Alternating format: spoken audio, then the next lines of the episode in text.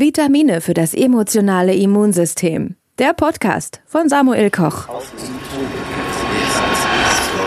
Feuerwerk, Hoffnung, Vergebung, Versöhnung. Hi, hier ist wieder Samuel Koch. Herzlich willkommen bei dem Podcast mit dem kurz und knackig geschmeidigen Titel Vitamine für das emotionale Immunsystem. Jetzt geht's gleich um ein Bewusstsein, das existenziell für jedes Leben ist. Also Achtung, es wird ernst, aber keine Sorge, alles angereichert mit einem meiner Lieblingsschmankerl-Geschichten. Kreativität, Distanzierung, Erinnerung, Endlichkeitsbewusstsein, Beweglichkeit, Sinn, Epilog. Sinn, Epilog. Endlichkeitsbewusstsein. Dieses auf den ersten Blick vielleicht etwas todtraurige Thema leite ich gern mal mit einem der lebendigsten Tage ein, die ich in den letzten Jahren meines untoten Daseins erleben durfte. Schwerelosigkeit ist physisch wie metaphysisch ein Zustand, nach dem ich trachte, seit ich denken kann. Sie wird im Kunstturnen jeweils im Zenit der Flugkurve erreicht, egal ob Boden, Ringe, Sprungbarren oder Reck. Ganz einfach. Es sei denn, man kann sich nicht bewegen. Dann nämlich wird die Erdanziehungskraft ziemlich niederschmetternd und lässt sich nur mit schwerem Gerät und großem technischem Aufwand überwinden. Trotz gar nicht mal so schlechten Kontakten zu ungarischen und russischen Astronauten, die mich nach Moskau zur russischen Raumfahrtbehörde eingeladen hatten, sowie einer der größten deutschen Tageszeitungen in Kombination mit einem bekannten Energy-Trinkhersteller, die beide Interesse daran hatten, mich zur NASA nach Orlando zu schicken, um meine vermessenen Schwerelospläne zu realisieren, wurde über viele Jahre nichts daraus. Ein deutscher Astronaut, der schon im Weltall gewesen ist und dort zu der Überzeugung kam, dass es einen Gott geben muss, besuchte rein zufällig einen Gottesdienst, in dem ich den Predigtteil übernehmen durfte. Er lud mich an seinen Arbeitsplatz ein, die European Space Agency, die direkt vor meiner Haustür in Darmstadt stationiert ist. Dort lernte ich den ESA-Chef Jan Wörner kennen, dessen Büro mich bat, gehandicapte, abenteuerlustige Kinder aus dem europäischen Raum zusammenzutrommeln, um ihnen unter dem Motto Kids Weightless Dreams einen Ausflug in die Schwerelosigkeit zu ermöglichen. Mit einem leergeräumten Flugzeug führt die ESA ab Bordeaux sogenannte Parabelflüge durch, bei denen das Flugzeug zuerst steil nach oben fliegt, um dann ebenso steil wieder herunter zu sausen und eine Parabel zu beschreiben sozusagen eine Verlängerung der vom Turnen bekannten Flugkurve. Dabei erleben die Insassen bis zu 22 Sekunden Schwerelosigkeit, bis der Pilot den Flieger wieder abfängt und zur nächsten Parabel aufsteigt. Dafür suchte ich nun also Kinder zusammen und bot mich auch gleich voller Aufopferung an, sie zu begleiten. Bald ging es, zusammen mit meinem Bruder Jonathan, seiner Freundin Anna und meiner Frau Sarah nach Bordeaux. Nach vielen Tests und Briefings hob der Flieger mit den Kindern aus fünf verschiedenen Nationen, den Helfern, fünf Astronauten und drei gleichzeitig steuernden Piloten zum Ausflug in die Schwerelosigkeit ab. Jonathan und ich hatten uns vorher schon überlegt, was wir in den 16 mal 22 Sekunden alles anstellen wollten, falls alles gut ging und keiner kotzte. Und tatsächlich war es noch viel schöner als erwartet. Ich konnte mich so extrem bewegen wie schon ewig nicht mehr.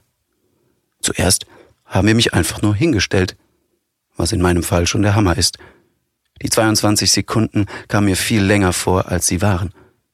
Beim nächsten Mal stand ich an der Decke. Und dann ging es natürlich an die Salti.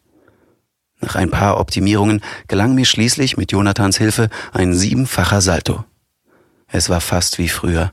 Ich war den Tränen nah und das will bei mir schon einiges heißen. Von der Erinnerung zehre ich noch heute und verrate an dieser Stelle, dass ich sie als Substitut auf der Bühne verwende, wenn ich extrem beflügelte Freude darstellen will. Wie dünn die Linie zwischen glückseligem Leben und drohendem Tod ist, durften wir in den nächsten Stunden hautnah erleben. Vollkommen euphorisiert beschlossen wir, den Rest des Tages noch am nahegelegenen Strand der Atlantikküste zu verbringen. Obwohl das Wetter heiß und herrlich war, befanden sich nur wenige Leute im Wasser. Nichts ahnend schnappten wir uns eins der Strandrollstuhldinger, überdimensionierte Dreiradliegen mit großen luftgefüllten Reifen und heizten die steile Düne hinunter ins Wasser. Ziemlich schnell merkten wir, warum kaum jemand im Wasser war. Von oben hatten die Wellen weitaus weniger stark ausgesehen, als sie tatsächlich waren. Der erste Brecher klatschte mir voll ins Gesicht. Meine Beine wurden hochgerissen und meine knielange Badehose verwandelte sich in einen String. Ich verlor völlig die Orientierung. Jonathan nutzte in Windeseile die Wellenpause, um zumindest schon mal meine Beine mit dem eigentlich dafür vorgesehenen Gurt an der Liege zu befestigen. Dann drehte er das Gefährt, um mich vor der nächsten Welle besser zu schützen. Mit dem Rücken Richtung Atlantik konnte ich nun Sarah sehen, die uns mit etwas Abstand in die Fluten gefolgt war.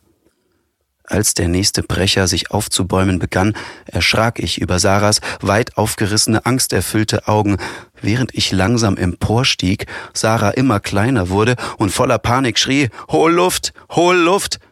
Das tat ich, und unmittelbar danach brach die Riesenwelle, schleuderte mich mitsamt Dreiradliege um 180 Grad und drückte mich unter Wasser.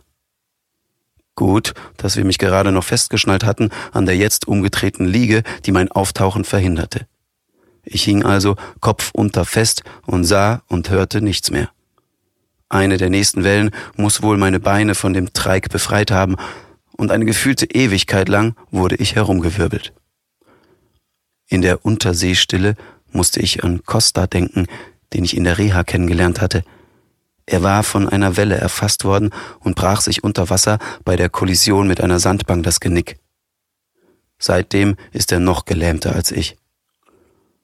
Während Jonathan und Sarah bei dem Treik fieberhaft nach mir suchten, dachte ich, irgendwo in der Nähe vor mich hintreibend, okay, im Grunde war das heute bislang ein wirklich besonders schöner, nahezu perfekter Tag zum Sterben. Denn so glücklich hatte ich mich schon lange nicht mehr gefühlt. Doch dann scheint mein Hintern irgendwo aufgetaucht zu sein und Johnny rettete mich aus den Fluten.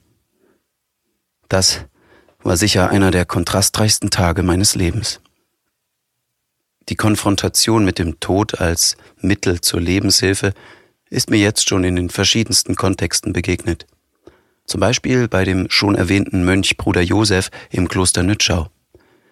Er führt Initiationen mit jungen und erwachsenen Männern durch, die zu ihm kommen, weil sie auf der Suche nach ihrer Identität und ihrer Rolle in der Gesellschaft sind. Bei manchen dieser Initiationsriten setzt er den Menschen irgendwo im Wald aus und lässt ihn dort bis zu drei Tage allein. Der Junge muss sterben, heißt es, damit der Mann auferstehen kann. Sie kommen alle anders raus, als sie reingegangen sind, sagt Bruder Josef. Er erzählte mir von einem jungen Mann, den er in einem einsamen Waldgebiet in Schweden für ein 24-Stunden-Solo zurückließ. Der Junge war bisher vom Glück verwöhnt, hatte gerade ein gutes Abi gebaut, würde demnächst in London anfangen zu studieren. Seine wohlhabenden Eltern hatten ihm ein Auto und eine Kreuzfahrt geschenkt. Er kam von Kopf bis Fuß in schicken Outdoor-Sachen. Eigentlich waren die zu teuer für die echte Natur, Eher was zum Outdoor-Spielen, lachte Bruder Josef. In der Nacht, die der junge Mann allein im Wald verbringen musste, begann es zu regnen, wie aus Eimern, und hörte nicht mehr auf. Auch die tollen Klamotten nützten nicht viel. Bald war er bis auf die Knochen durchnässt, frierend, hungrig und allein im dunklen Wald. Nach vielen Stunden dachte er sich schließlich, ich halte das nicht mehr aus. Ich gehe zurück zum Basislager. Doch in den wilden, einsamen schwedischen Wäldern ist es nachts stockfinster. Er fand den Weg im Regen nicht. Nach stundenlangen Umherirren gab er schließlich auf, schmiss seinen Rucksack von sich und legte sich einfach auf den Boden.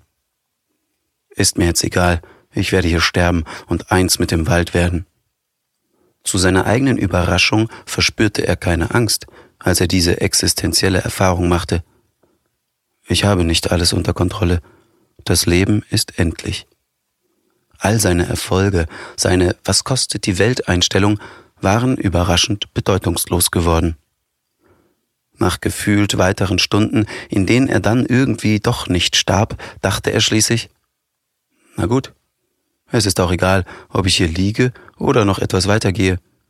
Also stand er wieder auf, lief los und war in weniger als fünf Minuten im Basislager.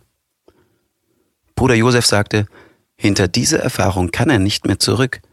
Er ist mit seinen Ängsten und Schatten in Berührung gekommen und er hat festgestellt, dass er es aushalten kann, dass er es überleben kann. Die meisten Menschen machen in dieser Zeit die Erfahrung, dass es da mehr um uns herum gibt, eine Kraft, eine Geborgenheit. Die Natur begleitet dich, du bist nicht allein. Vielleicht erlebst du auch eine Begegnung mit Gott. Ein 75-jähriger Mann hat mir nach einer Initiationserfahrung gesagt, ihm sei eigentlich sein ganzes Leben lang immer kalt gewesen. Aber da draußen im Wald habe er zum ersten Mal eine Geborgenheit erlebt, wie in Abrahams Schoß. Man gewinnt eine Art Urvertrauen in sich und in das Leben zurück. Ich kann in meinem Innern nicht verletzt werden, auch wenn alles um mich herum zusammenbricht. Vielleicht macht man auch die Grunderfahrung, die Welt will mich. Das gibt Kraft für den Alltag und hilft dabei, seine Aufgabe im Leben zu finden und zu erfüllen. Ein bisschen wie bei Jesus in der Wüste. Solche Nahtod-Initiationsriten gibt es in vielen Kulturen. Sie sind ein wichtiger Schritt vom Kind zum Mann.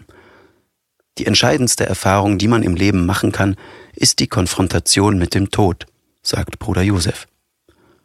Die biblische Entsprechung lautet, Herr, lehre uns bedenken, dass wir sterben müssen, auf dass wir klug werden. Dabei geht es aber nicht darum, quasi zu sagen, erleben Sie mal etwas wirklich lebensbedrohliches, dann kommt Ihnen die Normalität im Vergleich gleich viel besser vor. Der Punkt ist eher, die Realität des Todes als ultimative Grenze anzuerkennen, die vieles im Leben relativiert und priorisiert. Wenn unser Leben unendlich wäre, hätte ja nichts wirkliche Dringlichkeit. Die Tatsache aber, dass wir irgendwann sterben werden, verleiht unserem Leben einen viel größeren Wert, weil es nur einmal stattfindet und zeitlich begrenzt ist. Es gibt ein zu spät. Es gibt einen Schlusspunkt. Mark Manson beschreibt ähnlich, der Tod ist das Licht, an dem die Schatten von allem, was dem Leben Sinn gibt, gemessen werden. Ohne den Tod würde sich alles belanglos anfühlen, wäre jegliche Erfahrung beliebig, wären alle Maßstäbe und Werte plötzlich gleich Null. Sich mit der Realität unserer eigenen Sterblichkeit zu konfrontieren, ist hilfreich, um zu entscheiden, für welche Werte man seine Zeit und Energie einsetzen will. Wirklich für finanziellen Wohlstand? Oder mehr Aufmerksamkeit und Anerkennung? Der Tod ist eine ganz gute Kontrollskala für schlechte Werte. Und ein guter Ratgeber. Wofür lohnt es sich zu leben? Wofür lohnt es sich zu sterben? Ist die Welt ein besserer Ort, weil du da warst? Bist du der Mensch, der du sein willst? Bist du dankbar? Bist du neugierig? Kannst du noch staunen? Was begeistert dich? Was hinterlässt du? Eine weitere Dimension der Endlichkeit ist für mich die Überzeugung, dass dieses Leben nicht alles ist. Die gute Nachricht, an die ich glaube, ist, unabhängig davon, ob unser Leben hier auf der Erde katastrophal, schmerzhaft und grausam oder wunderschön, prunkvoll und erheiternd ist, kommt nach dieser begrenzten Zeit ein unkenntlich langer und schöner neuer Horizont. Die Aussicht auf den Himmel verändert meine ganze Sicht auf das irdische Leben. Weil es nicht alles ist, was ich zu erwarten habe, ist es auch nicht der Weltuntergang, wenn es meinen Erwartungen nicht entspricht. Da ich überzeugt davon bin, dass das Beste erst noch kommt, muss ich nicht krampfhaft versuchen, es möglichst voll zu packen oder zu verlängern.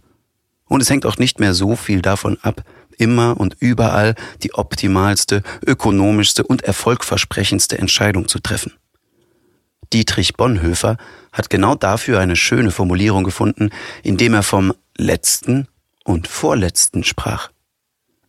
Burnout, Krankheiten, Kriege, alles, was hier auf der Erde passiert und angesichts dessen man verzweifeln könnte, ist nur das Vorletzte.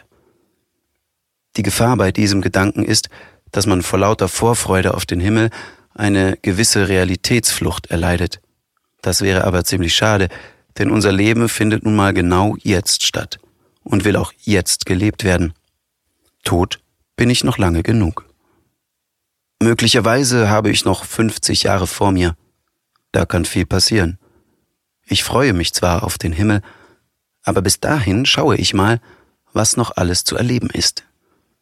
Und gerade weil ich das für eine so wichtige, für mich universell gültige Lebenseinstellung halte, nehme ich meine Himmelshoffnung am liebsten mit in die Gegenwart und versuche im Hier und Jetzt schon mal um mich herum ein Stückchen Himmel auf Erden zu feiern.